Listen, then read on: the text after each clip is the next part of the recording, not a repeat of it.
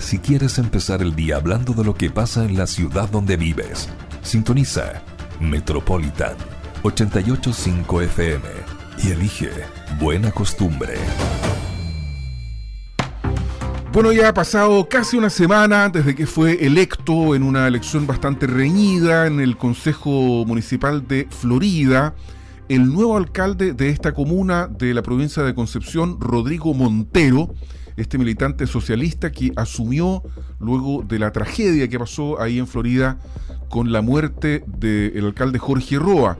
Y estamos precisamente en comunicación con el nuevo alcalde de Florida, Rodrigo Montero. Alcalde, ¿cómo está usted? Muy buenos días. Parece que está con el eh, muteado en, ¿cómo se llama? En, en Zoom. ¿Ahora nos escucha, alcalde? Buenos días, ¿se escucha bien? Sí, ahora lo escuchamos impeque, muchas gracias. ¿Cómo está, alcalde? Buenos días, don Álvaro. Muy buenos días, señorita Leslie. Eh, un gusto poder estar conversando con ustedes el día de hoy. Para nosotros también es un gusto conocerlo en su nuevo rol y en su nueva faceta de alcalde de la comuna de Florida. Alcalde, ¿cómo es el ambiente al interior del municipio?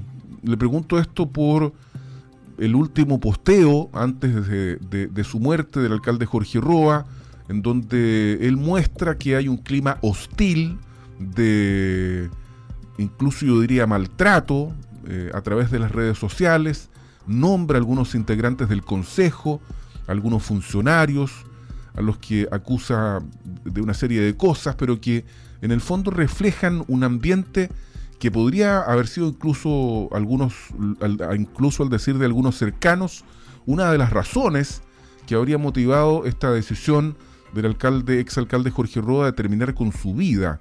Es decir, darían cuenta de un muy mal ambiente laboral al interior del municipio. ¿Cómo está eso? ¿Cómo lo ha manejado en esta semana que tiene al mando de, de, este? Eh, bueno, nuevamente dar las gracias por esta oportunidad de estar conversando un ratito con, ustedes. Obviamente, eh, desde el momento de que asumimos esta tremenda responsabilidad, el compromiso y, en este caso la conversa que se sostuvo con cada uno de las funcionarias y funcionarios de, la Municipalidad de Florida, obviamente, es el llamado hoy día es a la unión, a poder sacar eh, los destinos de nuestra comuna de Florida adelante y obviamente el compromiso de cada funcionaria y cada funcionario. Nosotros cuando fuimos concejales teníamos y tenemos hasta el día de hoy una muy buena relación con cada uno de, ellos. Obviamente las redes sociales dan para mucho y, eso fue también eh, clave dentro de todo lo que ocurrió dentro de todo este proceso. Nadie está libre en este caso de que eh, pueda uno estar también el día de mañana en estas páginas de las redes sociales donde constantemente hacen este tipo de, de acusación o, información distorsionada de repente para, para, la comunidad y muchas veces la comunidad se queda con eso y no con la información fidedigna de cómo son las situaciones y eso obviamente va afectando al final del día y yo creo que también eso le afectó a nuestro ex alcalde. Alcalde Montero, en, el último mensaje, en este posteo en, la cuenta de Facebook del alcalde Jorge Roa, él habla de deslealtad, habla de traición de su personal de confianza, los nombra, evidentemente yo no los voy a nombrar porque me parece que no corresponden, y también habla de concejales que este, se han eh, expresado en su contra, incluso habla que está liderado por un cierto concejal y compañía, que solo excluye a Felipe Cabrera, etcétera, etcétera.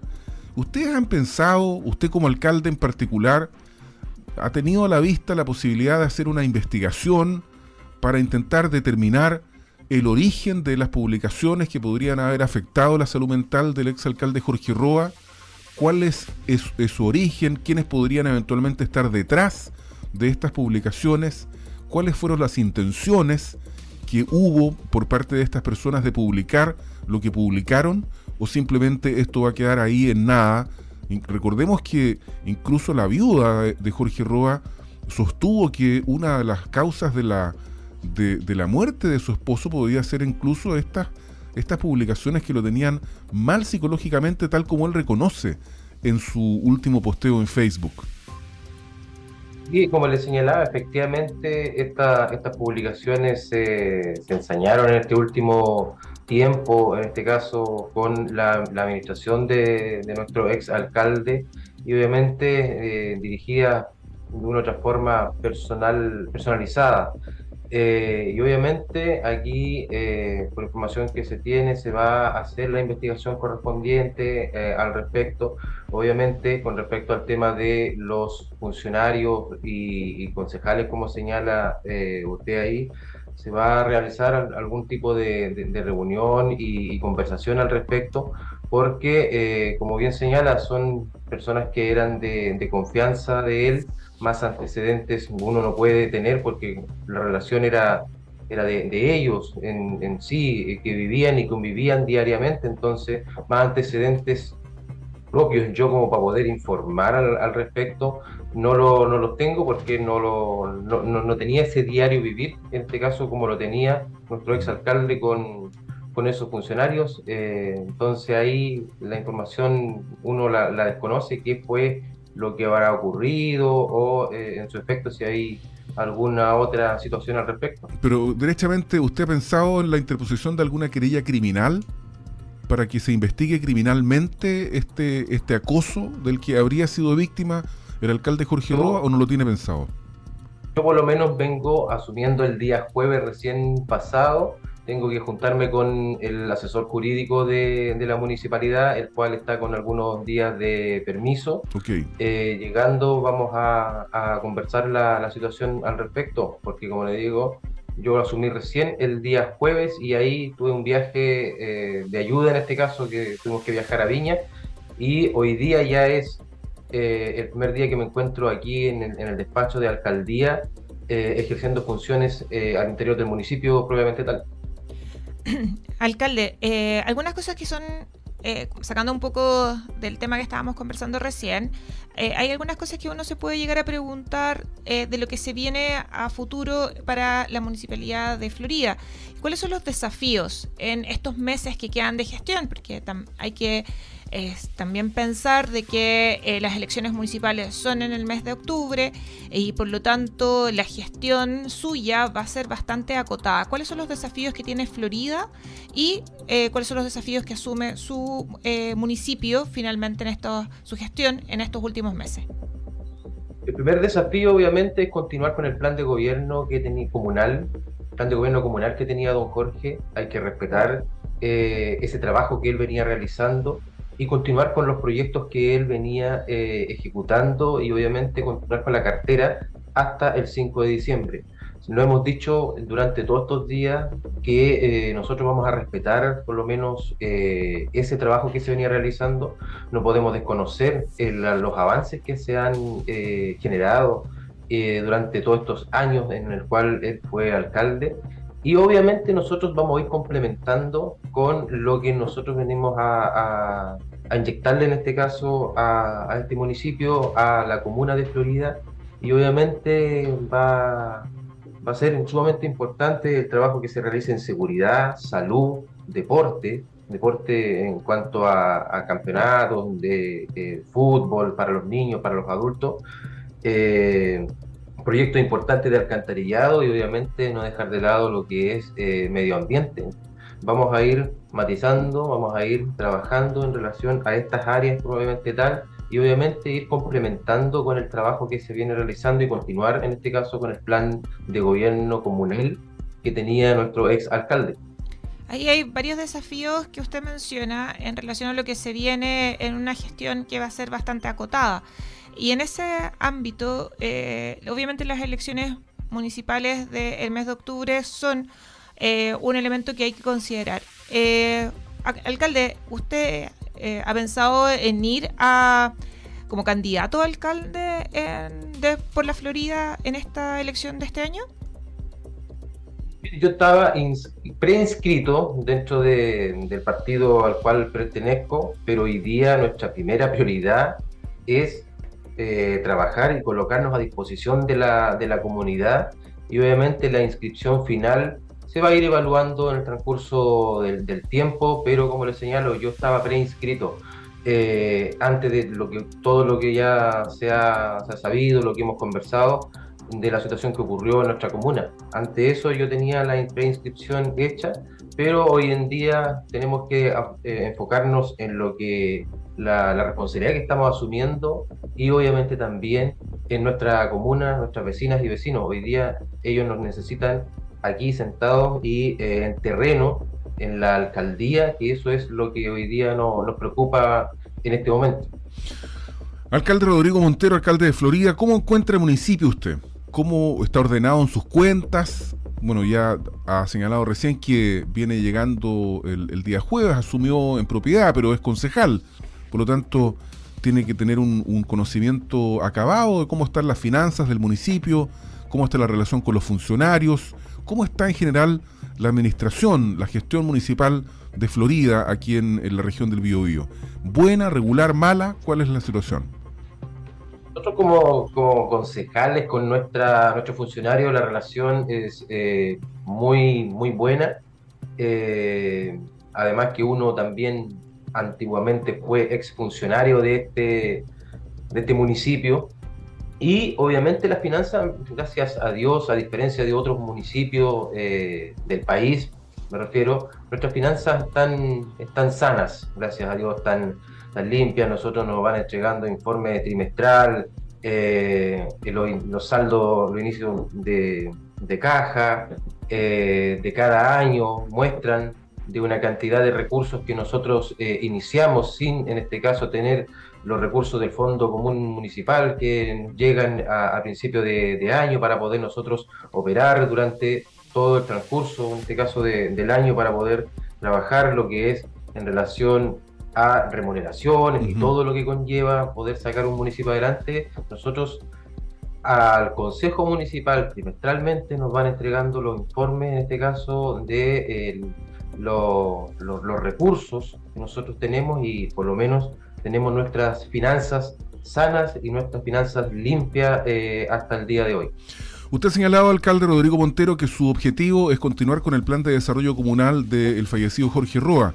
Eso incluye también al personal de confianza, los más cercanos, administradora municipal, eh, el que se el SECPLA, los funcionarios más cercanos del, del, círculo más, más íntimo que cada alcalde tiene en su municipio.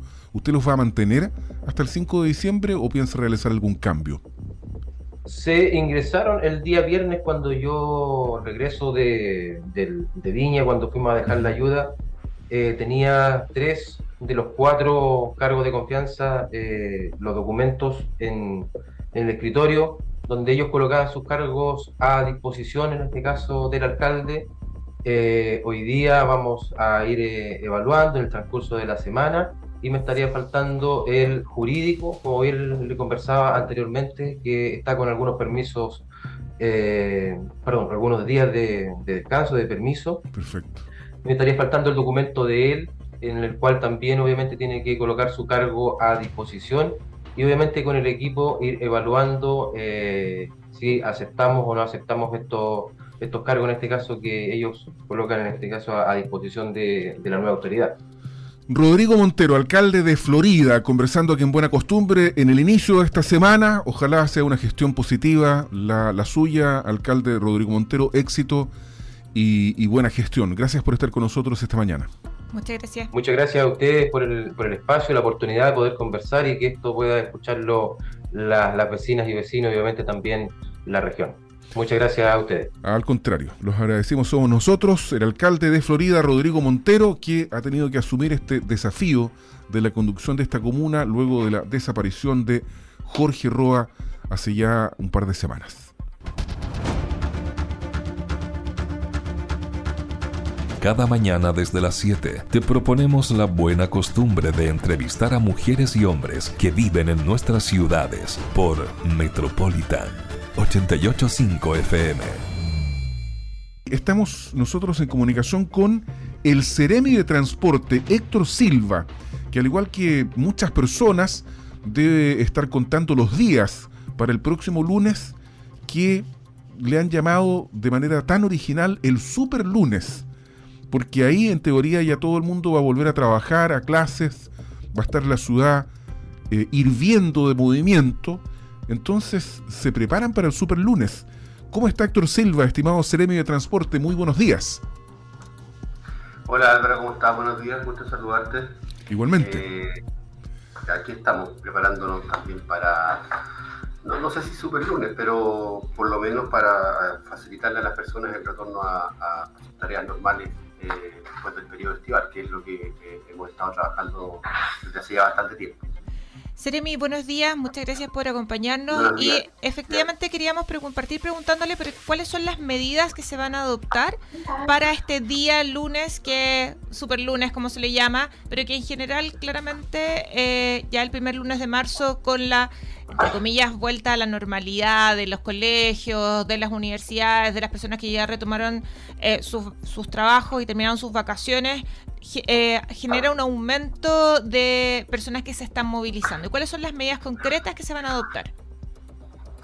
Bueno, eh, concretamente lo que estamos nosotros trabajando son medidas, entre comillas, que tienen relación con principalmente con temas de poder hacer gestión de tránsito, que en conjunto con la Unidad Operativa de Control de Tránsito y las municipalidades, y eso es algo que, hemos trabajado durante los últimos meses con varios municipios de la, de la, región, en los cuales nosotros como Ministerio, a través de la Unidad Operativa de Control de Tránsito, creemos que eh, podemos ser insumados de mejor manera para tomar mejores decisiones a la hora de hacer gestión.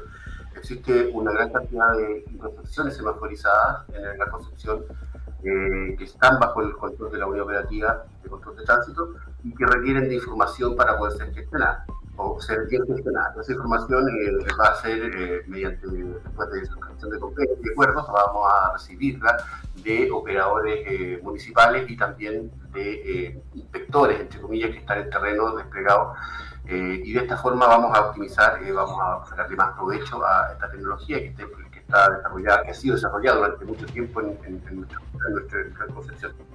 Eh, hay otras medidas que tienen que ver eh, también con la, el ajuste de la, de la locomoción colectiva, de lo que es el transporte público.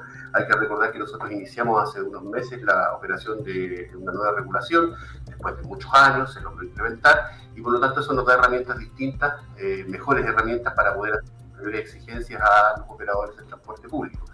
Eh, de esta manera nosotros también hemos señalado que vamos a poder eh, incrementar las expediciones válidas, que significa una expedición es una, una, vuelta eh, de cada uno de estos de, los servicios que se prestan en la ciudad, y eso va a, va a tener un aumento a partir del mes de marzo, un 27% más de lo que se está haciendo hoy día en el verano. Esto significa que vamos a poder llegar a sobrepasar las 1.500, 1.525, para ser preciso, expediciones. Eh, y estas expediciones eh, van a tener una característica que es algo que anteriormente no podíamos asegurárselo a la ciudadanía, hoy día sí podemos a partir de esta nueva regulación, y que es que 185 eh, de estas expediciones van a ser después de las 21 horas y de las cuales 35 van a ser después de las 22 horas. De esta manera, de forma paulatina, vamos a empezar a entregar un mejor servicio, especialmente nocturno, que es algo que era muy reclamado y muy sentido por la, por la ciudadanía. Además, hay temas de fiscalización, donde los principales tienen que ver con eh, la fiscalización vía cámaras que se va a hacer en conjunto con carabineros de los cruces de ferrocarriles, que es algo que, eh, vamos a, estamos terminando de afinar y que vamos a estar en los primeros días de marzo también eh, realizando. Esto significa que en los cruces principales, fundamentalmente en la línea 2, en el sector de San Pedro de Coronel, vamos a tener funcionarios del Programa Nacional de Fiscalización del Ministerio de Transporte y también funcionarios de carabineros que van a poder a través de la observancia de cámaras que están disponibles a partir de la tecnología que tiene EFE, eh, cursar infracciones en el caso de que no se cumpla con las, con las normativas de tránsito en estos cruces que son tan sensibles y tan peligrosos a la vez. Claro, hay, eh, perdón, Seremi, hay varias medidas que se están adoptando eh, y que parecieran ser, em, que son o que podrían ser bastante efectivas para disminuir la congestión, para que las personas puedan llegar en los tiempos adecuados de, traslado, a, ya sea a sus trabajos, sus lugares de estudio o a los lugares específicamente donde se tengan que eh, trasladar. Eh, se habla, usted mencionaba más de 1.500 recorridos que se van a, perdón, buses que van a realizar recorridos, también en una situación distinta a la del año pasado. El año pasado el puente ferroviario estaba un problema, no estaba funcionando y por lo tanto eso también genera un, el de congestión. Pero lo que más probablemente preocupa a la ciudadanía es el tema, también lo señalaba, el tema del, transporte más hacia eh, las horas de la tarde-noche y que ustedes buscan asegurar transporte post 22 horas que en general es algo que cuesta bastante en nuestras comunas, en el Gran Concepción, eh, conseguir. Usted decía que habían ya eh, eh, recorridos comprometidos en esos horarios, pero efectivamente, ¿cómo se va a poder fiscalizar de que eso se realice adecuadamente y que la ciudadanía pueda, post 22 horas, trasladarse a sus lugares de descanso principalmente? Bueno, Leslie, justamente esa es la gran diferencia que genera la, nueva regulación. Eh, nosotros hasta, hasta el año 2023, hasta el año pasado, eh, nominalmente y, en la formalidad existían recorridos después de las 22, de las 23 horas. Eh, el problema era que esos recorridos, esas frecuencias, era muy complejo de fiscalizar y eso lo, dijimos, lo explicamos eh, en todas las, instancias que pudimos. Eh, y la diferencia con esta nueva regulación es que eh, no solamente son recorridos de la tarde, sino que todos durante todo el día, hoy día nosotros tenemos la posibilidad de fiscalizarlos a través de la tecnología. Y por eso es que nosotros nos atrevemos a decirle a la ciudadanía que va a haber esta cantidad de expediciones, 185 después de las 21 y 30 de ellas, 35 después de las, 20, de las 22 horas. Eh, adicionalmente a eso, nosotros vamos a disponer, eh, dada esta, esta condición nueva, vamos a disponer de los horarios de los primeros y últimos buses eh, informados en la aplicación red. Nosotros ya hoy día tenemos el compromiso, el compromiso, digamos, la obligación de las empresas de tener frecuencias en ciertos tramos horarios, por ejemplo, 22 a 23 horas, eh, lo que nosotros queremos es ir más allá y poder entregarle a la ciudadanía el horario del último bus. O sea, esto significa el horario en el cual el último bus va a salir del terminal. Toda esa información va a estar disponible en la aplicación Red Regional, que es una aplicación que ya tiene más, casi 160.000 descargas usuarios, la más grande eh, comunidad fuera de, lo que es la región, la capital, Santiago. Eh, y eso nos, compromete, digamos, a que la información que se entrega a través de esta aplicación sea la más digna posible y la eh, mejor. Adicional a eso, nosotros también le hacemos un llamado a todas las personas a planificar los viajes. Nosotros vamos a, innovar de alguna forma entregando información oficial desde el Ministerio, que es información que nosotros estamos recolectando, juntando, reuniendo, coordinando con todo el resto de los servicios públicos para vaciarla en la aplicación Waze de esta forma, nosotros eh, vamos a informar de todas las intervenciones viales que existan en el Gran Concepción a través de esta aplicación. Eh, esto es posible gracias a un convenio que tiene el Ministerio de Transporte con esta, con esta plataforma y por lo tanto eh, vamos a utilizar este convenio, lo vamos a poner a disposición de las personas y esto en conjunto con la aplicación, que son dos herramientas tecnológicas, nos debería permitir entregar la posibilidad a las personas de que puedan planificar de mejor manera sus viajes y facilitar este, este periodo de adaptación que se genera durante el mes de marzo, eh, en tanto somos capaces de, volver a tomar el ritmo normal de nuestras tareas. Yo soy un usuario de la aplicación y he de, confesar que funciona bastante bien. Eh, pero hay algunas cosas que, no funcionan tan bien, pero, pero sí el tema de cuánto se demora en llegar la micro, que efectivamente corresponda a la patente de la micro que viene. Entonces, yo creo que ahí hay un elemento importante que debería tal vez difundirse más, 160 mil, si es que señaló, escuché bien, eh, descarga, si bien es un número importante, tal vez no es tan masivo para la ciudadanía de Concepción. Eh, Álvaro, parece que querías comentar algo. Sí, Seremela, ¿cuántas eh, líneas de buses falta o no falta ninguna que suscriba y que firme el perímetro de exclusión? A ver, a la fecha, a la fecha que suscriban faltan dos. ¿Ya? y el día primero, este día viernes, van a ingresar las últimas 10 empresas. ¿ya? Eh, de esa forma nosotros vamos a, en marzo vamos a entrar con las con 33 de 35 líneas trabajando. Nosotros esperamos que una más se sume en los primeros días de, o sea, primeros 10 días de, de marzo y para quedarnos con una que va a tener una tiene una situación un poco más compleja que esperamos también poder resolver a la, a la brevedad. Pero ¿Y cuál es el plazo que tiene para que todas estén suscritas al sistema? Mire, nosotros como ministerio hemos, eh, le hemos dado un plazo que es marzo. Ya, eh, este plazo se ha ido extendiendo. claro que era el primero de enero. claro, no, sí, esto iba a ser en octubre. Pero hay que recordar, eso. Siempre recuerdo, esto es algo que viene del año 2017 tratando de implementarse, entonces nosotros hemos, les hemos dicho a todas que la última posibilidad que hay para incorporarse va a ser durante el 31 de marzo y, ese plazo, digamos, hoy creemos nosotros que se va a cumplir para 35 de las 36 empresas. Y esperamos evidentemente que eh, la que va a quedar pueda resolver este tema durante el mes de marzo. Seremi, usted dijo que había capacidad de gestión del sistema de semáforos en el Gran Concepción. ¿Qué porcentaje de los semáforos pueden ser intervenidos en tiempo real desde la Unidad Operativa de Control de Tránsito del total de los semáforos que... Sí, eso es variable, eh, depende, depende de las comunas. Eh, este es un esfuerzo que viene desde hace mucho tiempo mm. eh, realizándose en la región. Los sistemas SCAT se vienen implementando paulatinamente desde hace por lo menos unos 15 o 20 años. Y cada, hay que considerar que cada, cada el, Estado a través del Ministerio e incluso del Gobierno Regional cada cierto tiempo hace acometidas e incorporan más cantidad de, semáforos a la, a la, a la central operativa. Eh, además, cada proyecto inmobiliario nuevo que se va generando y que va eh, implementando nuevas semaforizadas también las van incorporando. Entonces, hoy día nosotros tenemos una, una, capacidad que varía en cada una de las comunas. Hay comunas donde efectivamente tenemos menos capacidad, por ejemplo Chihuayán, la operativa, no así, por ejemplo, los de Concepción, los de Talcahuano, los de, los de San Pedro.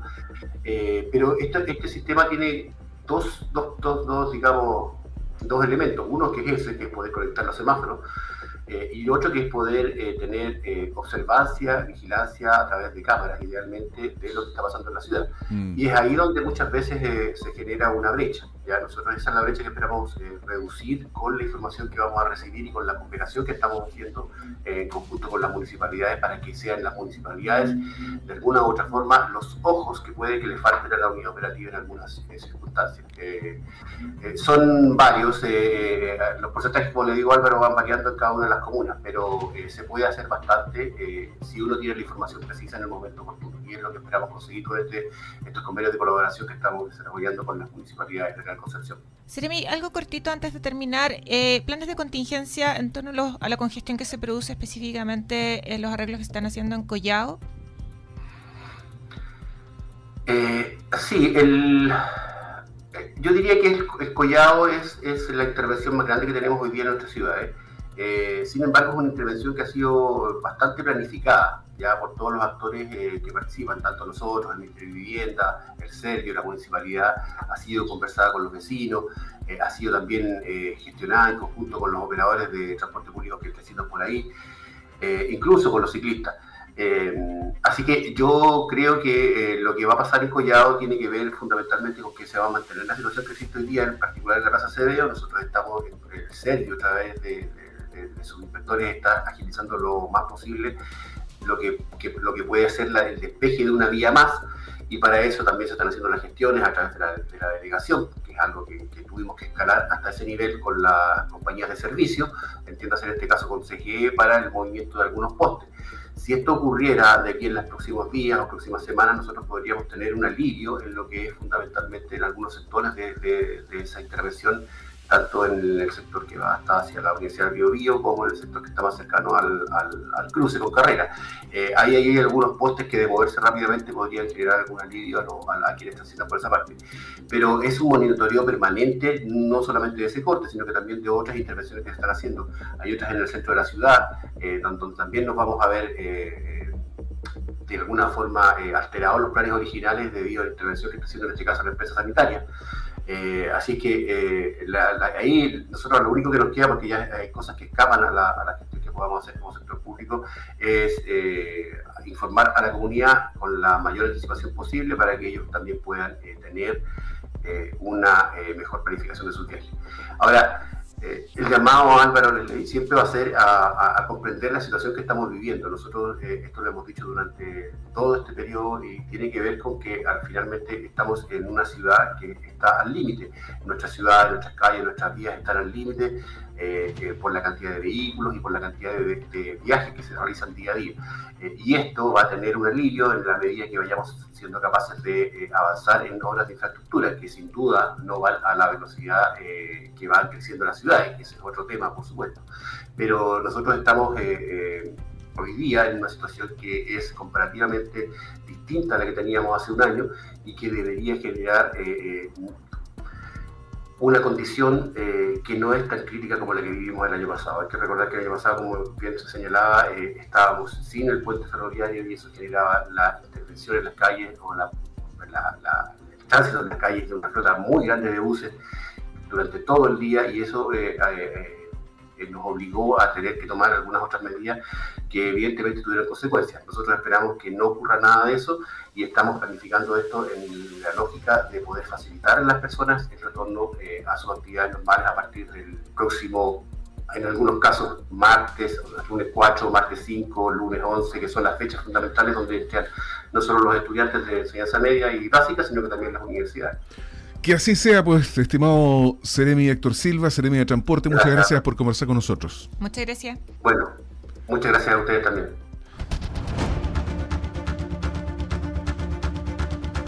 Buena costumbre de Metropolitan 885 FM es también una emisión multiplataforma para empezar el día informados.